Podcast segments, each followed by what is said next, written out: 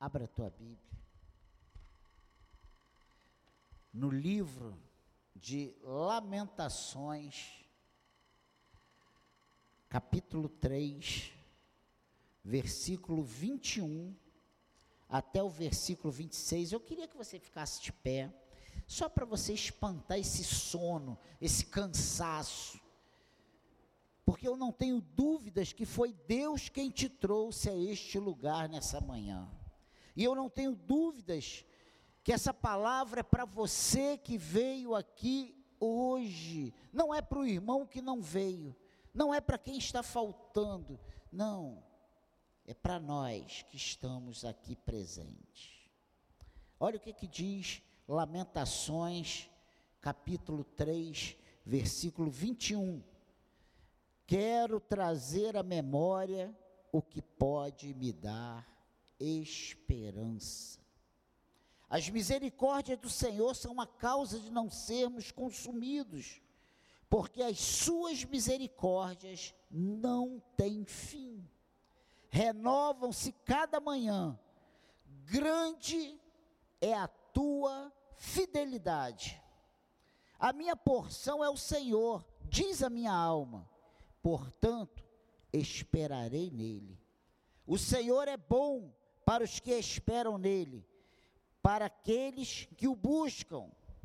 Bom é aguardar a salvação do Senhor, e isso em silêncio. Que o Espírito Santo de Deus nos abençoe nessa manhã e fale ao nosso coração. Amém? Pode se sentar. E eu repito, Deus quer falar a corações nesta manhã. Corações que estão partidos, cansados, tristes, abatidos. Essa palavra será um refrigério para nossa alma, da parte do nosso Deus. Se você tem achado que Deus não se preocupa com você, que Deus não está nem aí para você, que Deus não cuida de você, hoje é uma prova viva do cuidado de Deus. Deus, Ele se preocupa conosco e Ele cuida de nós. Faça uma coisa que, eu, que você não gosta mas faça. Fale para o seu irmão, se prepare que Deus quer falar com você. Agora fala para o outro lado, não é só um falar para o outro, não. Fala para o outro também. Ó, se prepare. Que Deus quer falar com você. Esse livro de lamentações, ele foi escrito pelo profeta Jeremias.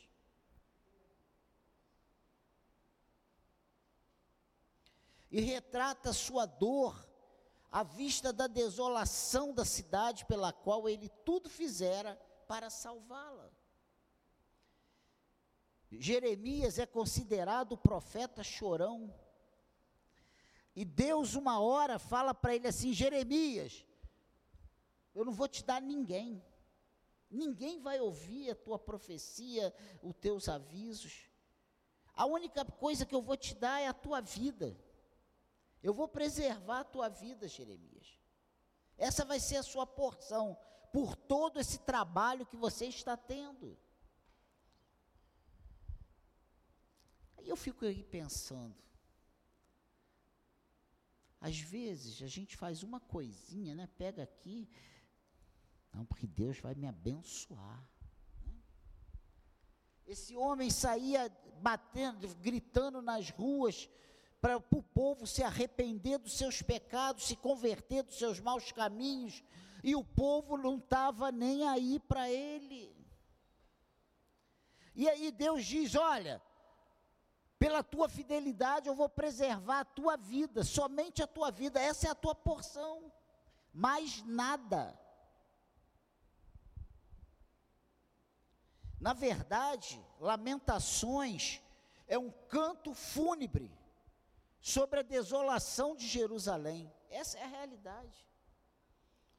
E eu vejo como um grande ensino para nós esses versículos de Lamentações. Existem muitas pessoas se colocando como verdadeiros miseráveis, o passar por breves momentos de tribulações, e nós somos assim. Tá tudo bem, a gente está com a casa repleta, o congelador transbordando de, de carne, está tudo ali, não falta nada. Acontece uma coisinha, a gente já entra em crise. A, aquela tem coisas que vêm contra nós. Um exemplo aí do Marçal. Um filho doente, meu Deus, isso arrebenta com a gente. Eu já passei por isso muitas vezes. E eu louvo a Deus porque as duas estão grandes, né? Casadas. E eu já cantei o hino da vitória, mas era toda semana hospital. Quando não era hospital porque estavam quebradas, era hospital porque estavam com crise. A Carol, então, era crise alérgica toda semana. O tempo virava, ela tinha crise alérgica. Fazia sol, crise alérgica. Chovia, era uma luta. Está aí, ó, viva. Mas essa é uma das nossas características. E eu quero te dar uma má notícia nessa manhã. Nós vamos passar por tribulações, sim. É inevitável. Se você está na bonança, se prepare porque o dia mal vai chegar. Que isso, pastor? Profeta do Apocalipse? Não. É porque isso é uma realidade. Todos nós passamos. Ninguém vive só numa alta, sabe? Chega uma hora que a, a má notícia bate na porta. E quando ela bate, aí eu acredito que nós temos as maiores experiências com Deus. Né? Porque é nessa hora que a gente prova do cuidado, da fidelidade, da presença de Deus nas nossas vidas. Em vez de você se revoltar, valorize.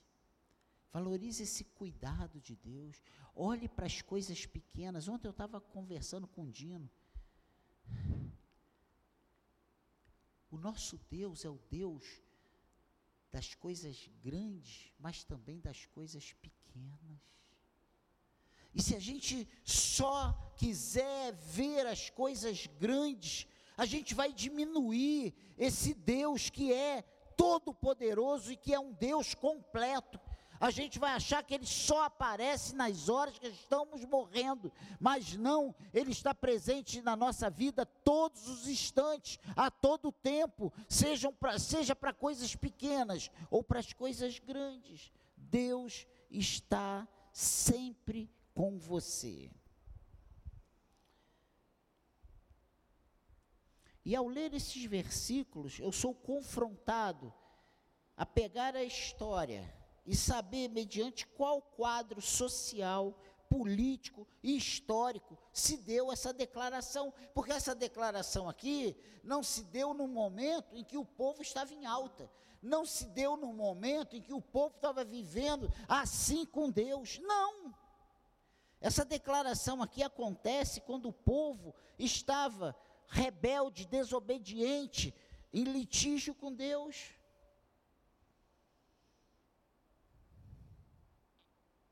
Este profeta vê a sua próspera cidade de Jerusalém totalmente devastada e incendiada, destruída, envergonhada, humilhada. Por permissão do próprio Deus. Que é isso, pastor? É.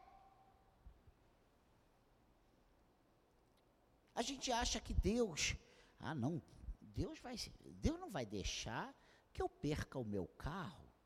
Deus não vai permitir que eu perca a minha casa. Deus não vai permitir que eu perca o meu emprego. Deus não vai permitir que eu fique um ano sem comprar uma roupa nova, sabe? Coisas. Deus permite. Deus não está preocupado com essas coisas. Apesar dele, como nós vimos na quarta-feira, que Deus, sabe, veste os lírios do campo que Deus se preocupa e Ele sabe todas as nossas necessidades, mas a preocupação, se existe essa preocupação de Deus para conosco, é com a nossa alma. Jesus não veio aqui morrer na cruz para a gente ter carro, casa e dinheiro na conta. Não. Ele veio aqui para a gente ter vida e vida em abundância. Ele veio para quando nós partirmos ou ele voltar, nós possamos nos encontrar com ele na glória e aí sim desfrutar da sua herança. Porque a nossa riqueza é a herança que Deus recebeu do Pai, e Ele vai compartilhar essa herança conosco. É o que a Bíblia diz para nós.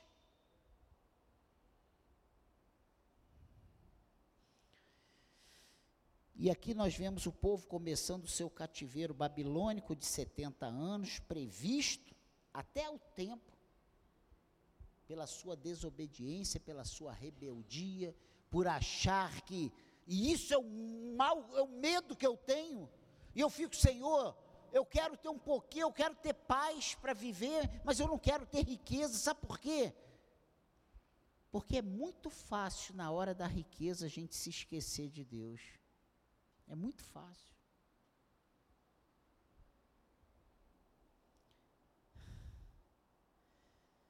Meu Deus.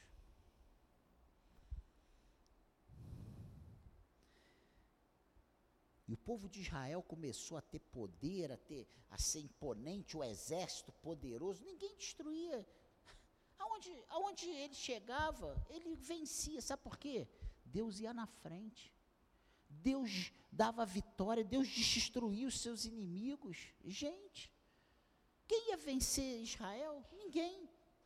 Se Israel entende, ao longo de toda a história bíblica, que o Deus criador e sustentador de todo o universo estava junto com eles em todas as questões, meu Deus, ele não tinha vacilado, ele não tinha errado, ele não tinha se, re, se rebelado contra Deus. E aí eu pergunto, contextualizando, por que, que a gente se rebela? Por que, que a gente desobedece? Por que, que a gente insiste em fazer aquilo que está no nosso coração e a gente usa como nossa vontade? Por quê?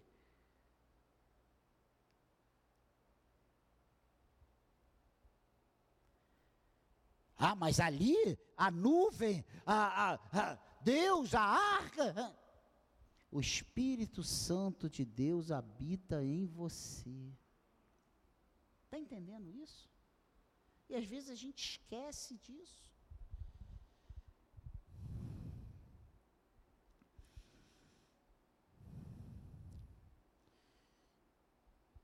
E aqui nós vemos então o povo começando o seu cativeiro babilônico de 70 anos por desobedecer às ordens de Deus, através desse mesmo profeta que de dia e noite se colocava a profetizar a ação de Deus contra o pecado daquela cidade.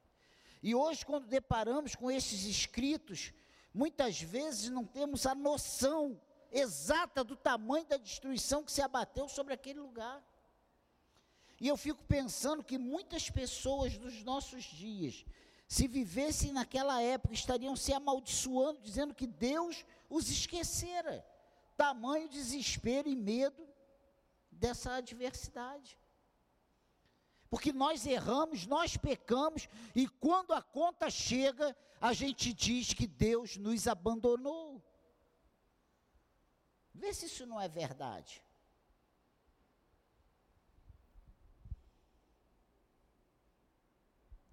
Eu trago uma palavra de ânimo, já falei isso para a sua vida. O seu problema não é maior do que o seu Deus. E ele não é maior que a sua capacidade de resistir. Hoje não estamos sozinhos. Nós temos um intercessor junto ao Pai. O seu nome é Jesus Cristo. Vejamos esses ensinos que podemos tirar desses versículos que lemos. Primeiro, versículo 21. Eu quero trazer a memória que pode me dar esperança. Contextualizando, tá? Traz aí para a tua vida. O que passa na tua mente? Eu sou um miserável, eu sou um azarado, nada me acontece de bom, Deus me abandonou, estou sozinho.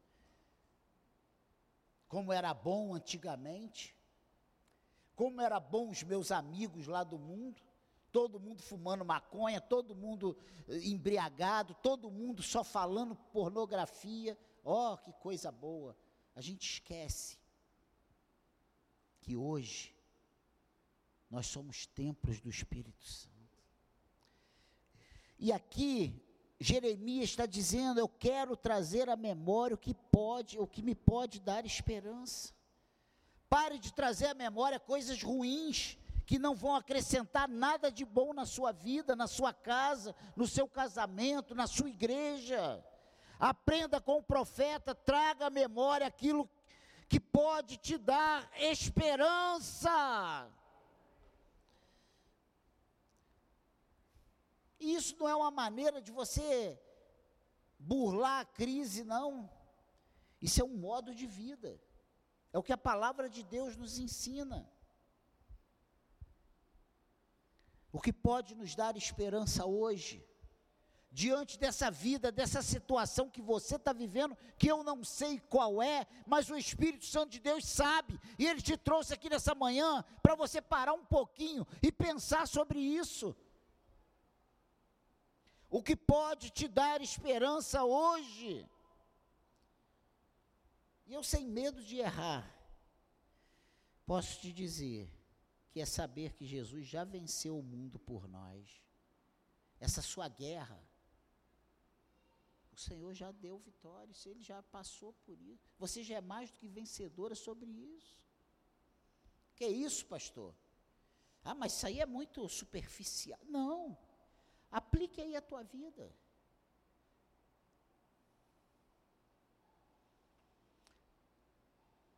Ele vai voltar para nos buscar, gente, que é coisa que traz mais esperança para nós do que essa. Sabe a enfermidade? Sabe esse problema? Sabe essa dívida? Sabe essa má notícia? Isso tudo vai ficar para trás. E você vai estar ao lado do Senhor eternamente. Essa hérnia que eu já operei duas vezes, estou aqui na luta com a terceira vez, ela vai ficar aqui, graças a Deus, lá é corpo incorruptível. Não vou nem precisar ir para academia. Ele vai voltar para nos buscar. E muito em breve estaremos eternamente com Ele. Você pode glorificar a Deus por isso? Meu Deus, isso que estamos vivendo vai passar. Nós fizemos essa obra aqui, ó, gastamos uma fortuna, mais de 35 mil, e ainda não terminei lá à frente. E os bares faliram. Pô, mas para que então, pastor, que você se precipitou? Não. Desde que eu entrei aqui, eu queria fechar essa porta, eu queria abrir a porta lá atrás. Era um projeto. Gente, no tempo do Senhor, tudo vai chegar às suas mãos. No tempo do Senhor, as coisas vão acontecer e você, se bobear, nem vai perceber que aquele seu desejo, aquele seu sonho está sendo realizado. Meu Deus, só usei um exemplo. Olhe para a tua vida, quantas lutas você já passou. Eu já tive que tirar o pulmão da minha filha mais velha, eu tive que passar por um linfoma com a minha esposa, eu tive que passar por um infarto e quatro estentes comigo. Só as macros, eu não estou indo nas micros. E estou aqui. E vou ficar aqui até o dia que o Senhor falar. Agora acabou, meu filho, agora vem para cá. Aí já era. Aí pode ter o melhor médico, pode ter o melhor plano de saúde, pode estar no melhor hospital, que você vai bater as botas, vai esticar as canelas. Gente, isso é fato.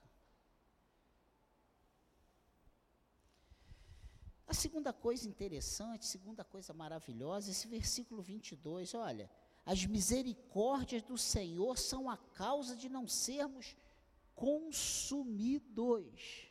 Porque as suas misericórdias, elas não têm fim. Olha que coisa tremenda.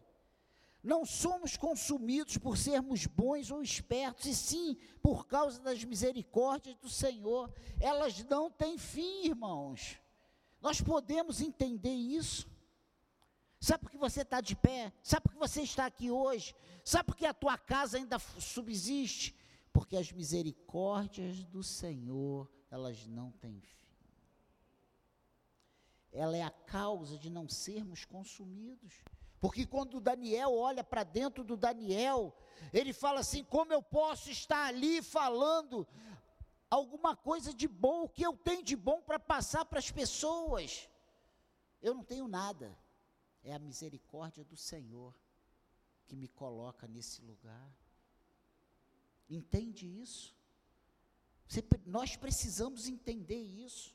Então pare de se condenar, pare de se menosprezar, pare de achar que você não vale nada. Você não vale nada mesmo. Nenhum de nós valemos nada. É a misericórdia do Senhor. Bom é o Senhor, grande é o Senhor, é o Senhor que é tudo em nós, é Ele que faz as coisas acontecerem. Então estufe o peito e glorifique o nome do Senhor, porque se você está com Deus, é porque Ele te tirou do tremendal de lama e firmou o teu pé sobre a rocha. Foi Ele que te escolheu e Ele não te escolheu agora, não. Ele te escolheu lá nos tempos eternos. Antes que o mundo fosse mundo, ele te escolheu e falou assim: ele é meu. Dino é meu. E Dino está aqui. Você entende isso? Não é porque a gente é bom, não, gente. Eu fui inteligente. Não, eu ouvi Deus. Não, não, Deus te escolheu. Foi Ele que tirou você do tremendal de lama e falou: Você é meu. Por que, Senhor, por que, que tu me ama? Eu te amo porque eu te amo. E acabou. Ele é Deus. Ele faz o que ele quer. Ele não precisa da nossa aprovação. Ele não precisa do nosso aval. Ele é Senhor. Entende isso, igreja? E se você hoje é parte do corpo de Cristo, não é porque você é perfeito, não é porque você é sem defeito, não é porque você é proativo, não é porque você, sabe, entendeu. Você não entendeu nada, é Ele que está te explicando a toda manhã. Essa é a realidade. Amém, igreja. Mesmo quando desobedecemos, pecamos, não valorizamos a palavra de Deus, a sua misericórdia está sobre nós. Meu Deus. Isso é para a gente viver pecando? De maneira nenhuma. É para você procurar viver o mais santo possível. É para você se aproximar mais de Deus. Agora relaxa. Porque se depender de você, tu está no inferno. Que é isso, pastor? É verdade. É só Deus tirar a mão dele um minuto. Que a gente vai começar a fazer um monte de asneiras. O que nos mantém ali, ó, é a misericórdia do Senhor. É a causa de não sermos consumidos. Amém? A terceira coisa interessante, esse versículo 23, olha o que é que diz: renovam-se cada manhã, grande é a tua fidelidade. Sabe, essa misericórdia do Senhor, ela não tem fim. E ela não tem fim porque ela se renova cada manhã. Cada manhã é uma nova oportunidade. Cada manhã é um cuidado novo. Quem tem vivido aí no sufoco, não levanta a mão, que eu não quero. Filho. Mas você que tem vivido no sufoco, pare e pense. Quantas vezes no decorrer da sua vida tu já pensou que você não chegaria nem ao final da semana? Nem ao final do dia. Hoje eu morro, hoje não tem jeito, hoje eu estou falido, hoje eu cheguei no fundo do. Quantas vezes tu já falou isso? E quantas vezes, miraculosamente, a mão do Senhor te pegou, te tirou, e você veio à tona, e você respirou de novo.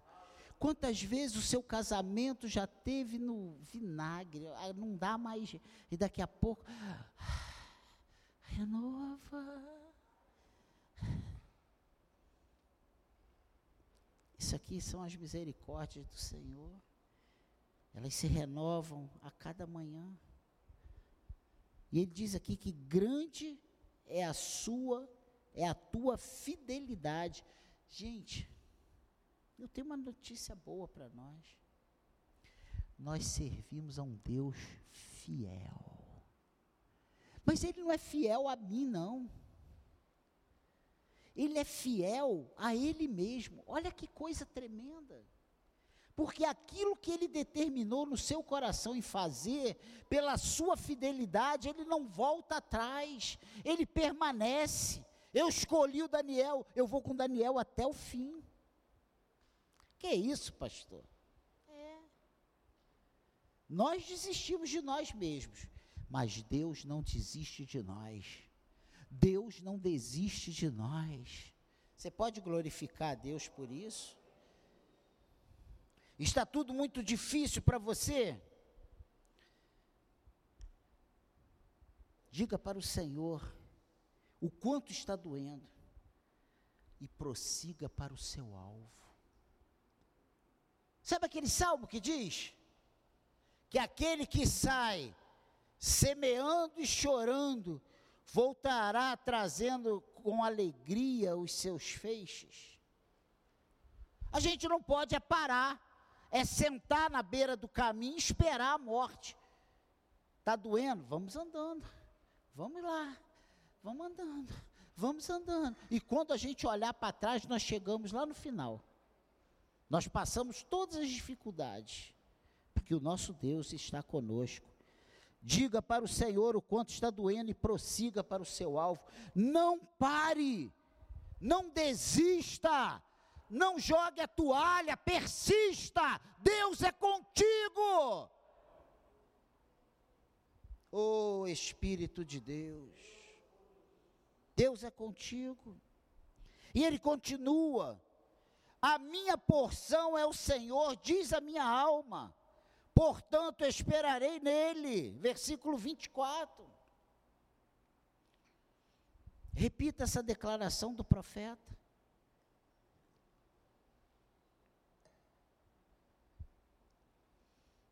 Repita isso para sua necessidade.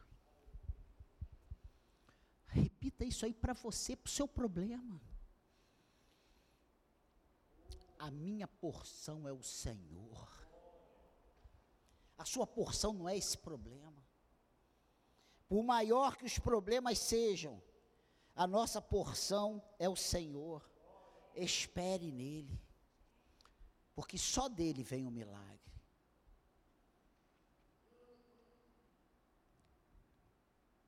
Repita isso para a sua necessidade. A minha porção é o Senhor. Ela não vai te matar portanto esperarei nele. Fale isso para você. Talvez você veio aqui hoje precisando falar isso para você, para esse problema que está aí te consumindo, essa dor que está aí, sabe? Essa preocupação. Você está disposto a esperar por ele? Às vezes tem isso. Deus manda esperar e a gente sai metendo os pés pelas mãos, tomando um monte de decisão errada, fazendo tudo que ele falou para não fazer. Ele não falou para fazer nada, ele mandou esperar. Se Deus mandou esperar, fique parado. Se ele mandou andar, ande. Se ele mandou fazer, faça. Aí Deus manda fazer, a gente não faz. Deus manda andar, a gente não anda. Deus manda a gente parar, a gente continua andando. Gente, a gente só faz as coisas erradas. Amém, igreja. Versículo 25 diz que o Senhor é bom para os que esperam nele, para aqueles que o buscam. Bom é o Senhor para os que esperam nele. E aí eu pergunto para nós: Temos esperado nele?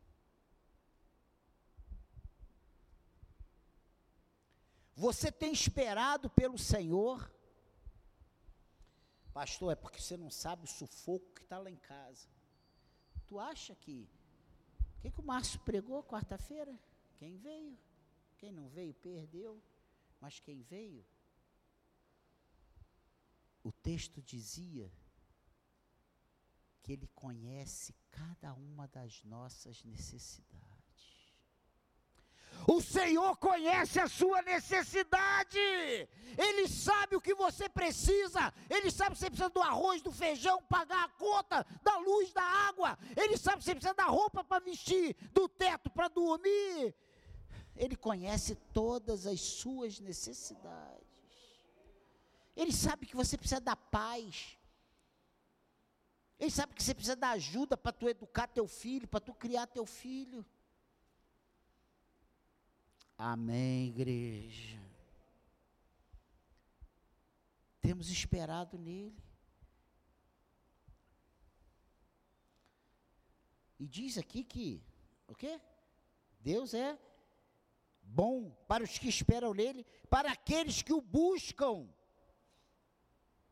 Temos buscado a Deus, porque uma das nossas desgraças é que na hora que a corda aperta, a gente quer meter o pé.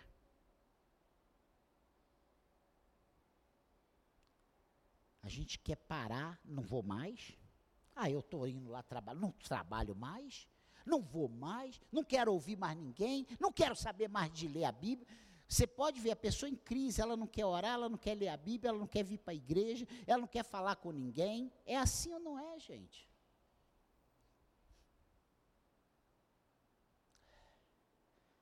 A gente está no meio da luta e a gente não quer buscar a Deus. Olha, eu tenho 1.220 defeitos, para não dizer mais. Mas todas as vezes que eu fui afrontado com um desses problemas grandes que eu te falei, eu falei, Satanás, se o teu intuito é me parar, tu está frito. Porque enquanto Cláudia estava no tratamento do câncer, eu não deixei ninguém pregar aqui, eu vim todos os cultos. Quando a Bia estava para arrancar o pulmão esquerdo todo, eu falei, Senhor, a única coisa que eu te peço, eu pensei que ela tinha morrer, eu falei, a única coisa que eu te peço, não deixa eu negar o teu nome. Lá no hospital, colocando os estentes, eu falei, Senhor, se eu morrer, eu não te louvo mais. Mas se me der vida, eu vou continuar até o fim. Ah, pastor, mas tu é o pastor, tu tem mais de 40 anos, né? A mesma vontade que você tem, eu tenho, os mesmos pensamentos que você tem, eu tenho, as mesmas lutas que você tem, eu tenho, as mesmas dificuldades, as mesmas fraquezas, porque eu sou igual você, eu sangro. E sangro mais do que você, porque eu tomo um monte de remédio para afinar o sangue. A gente acha que é super-homem. Não, porque. É, é. Se tu conversar com os pastores, com os diáconos, com os líderes de equipe, com os trabalhadores, você vai ver que todo mundo passa por muito problema. O dia mal vem para todos. Amém? Então, temos esperado nele, temos buscado a Deus. E por último, para a gente ir para casa almoçar versículo 26, olha o que aqui diz. Bom é aguardar a salvação do Senhor, e isso em silêncio.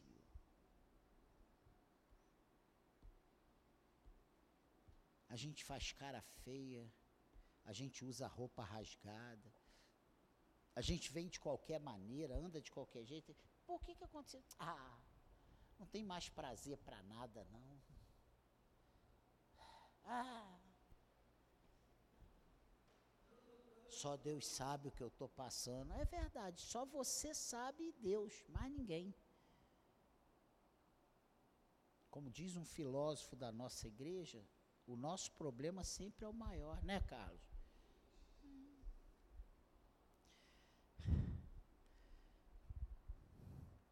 Nós estamos agindo assim como na palavra de Deus? São perguntas que nós precisamos ter respostas.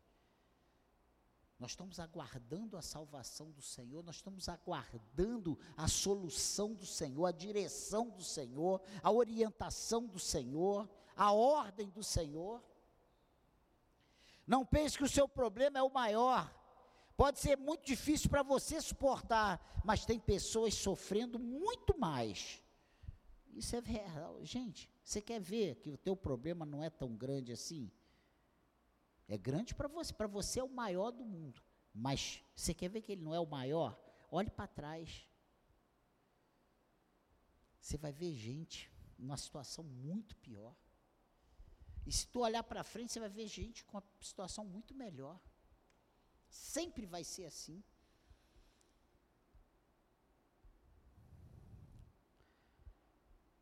Então não pense que o seu problema é o maior. Pode ser muito difícil para você suportar, mas tem pessoas sofrendo muito mais. Peça a ajuda de Deus.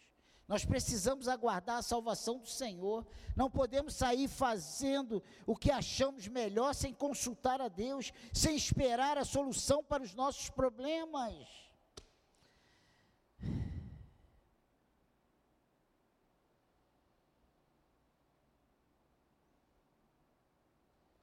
Se eu tivesse desistido dessa igreja, em dificuldades, em lutas, em, em situações que se levantaram, hoje nós não estaríamos há uma semana de começar a comemorar 14 anos de portas abertas. 14 anos de vitórias. 14 anos de aluguel pago em dia, 14 anos de água paga, 14 anos de luz paga. Sabe? Deus satisfazendo os desejos do nosso coração, pessoas sendo abençoadas. Amém, igreja. Nós precisamos aguardar a salvação do Senhor. Não podemos sair fazendo o que achamos melhor, sem consultar a Deus, sem esperar a solução para os nossos problemas. Ah, eu estou com um problema no casamento, eu vou me separar. O pastor fala: Não, meu filho, vamos. Não, quando a gente olha, já separou. Você fala para a pessoa no domingo, não separa, na segunda-feira, pastor, já me separei, já foi embora, livre estou.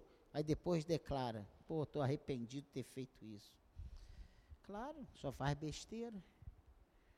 Não espera o aval de Deus. Nós somos instruídos pelo profeta a aguardar em silêncio. Estamos agindo assim? Essa é a palavra de Deus para nós. E concluindo, né, como conclusão, lembre-se, traga a memória o que pode te dar esperança. Joga fora os pensamentos ruins, os pensamentos de morte, de derrota. Pense no Senhor. Pense que Deus luta por você. Pensa que a tua vitória está em Cristo. Amém, igreja? As misericórdias do Senhor não têm fim, são a causa de não sermos consumidos grande é a sua fidelidade. Irmãos, o Senhor é a sua porção, portanto, espere nele. O Senhor é bom para os que os, os, os, os que o Senhor é bom para os que esperam por ele e o buscam. Nós precisamos aguardar por ele, por ele rasgando o nosso coração e declarando toda a nossa necessidade e dependência nele seja como alguns que estão sofrendo e nem vêm para a igreja para ninguém saber que está doente. É o, o enfermo secreto. A gente só sabe quando. Gente, eu quando estou doente, eu grito. Me ajudem em oração, orem por mim. Gente, o meu clamor chega a Deus. Imagina o clamor de 50, de 100, de 200. Quando, quando Carol teve, quando Bia teve doente, e para arrancar o pulmão, tinha mais de 5 mil pessoas orando. Quando Cláudia teve linfoma, tinha gente de tudo que era lugar orando. E quando eu fiquei doente, gente de todo lugar orando. E a Bíblia diz que é bom que sejam dois, para que se um cair, o outro levantar. Joga esse, sabe? Isso é coisa do Satanás, que você tem que viver sozinho, que ninguém tem que saber que você está sofrendo, que ninguém. Você não precisa abrir teus problemas, mas dizer que eu estou precisando da tua ajuda, a gente precisa contar com ajuda. Essa vergonha aí chama-se Satanás. Você é servo do Senhor, é para a gente chorar junto, é se alegrar junto, é chorar com os que choram e se alegrar com os que se alegram. É o que a palavra de Deus manda. Então, abra teu coração, vamos clamar. Gente, você é amado. Aí a gente acha que ninguém me ama, ninguém me quer, ninguém. Claro. Você teve doente e você escondeu de todo mundo. Você está numa situação difícil e ninguém sabe. Ore pelo meu casamento. Ore pela minha vida financeira. Ore pela minha saúde. Gente, isso aí não vai te matar, não. E não vai te fazer menor, não. Sabe por quê? Porque é esse que você está pedindo ajuda já passou ou vai passar pelas mesmas situações. Quem nunca teve um problema no casamento? Só eu sou pecador?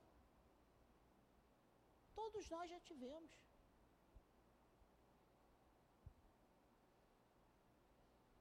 Às vezes a mulher amanhece, meu irmão, virada no samurai tem que orar e jejuar, fazer aula de espada. Porque a guerra é feia, e todo casal é assim. E às vezes você está assim. Aí quando a pessoa vira, você está ah, doido para morder, mas você não pode ser só. É assim, gente. Todo mundo é assim. Não só eu. Outro dia aí, esses, dias eu falei, Cláudio, eu estou doido, daqui a pouco vou pegar e vou lá para o meio da Amazônia, ficar lá no meio da floresta, comendo formiga cabeçuda, tá na jura. Tem hora que dá essa, essas vontades.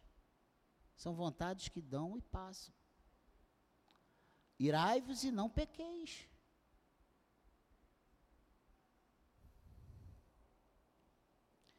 É que é, já imaginou se a sua esposa desenha tudo que ela queria fazer contigo?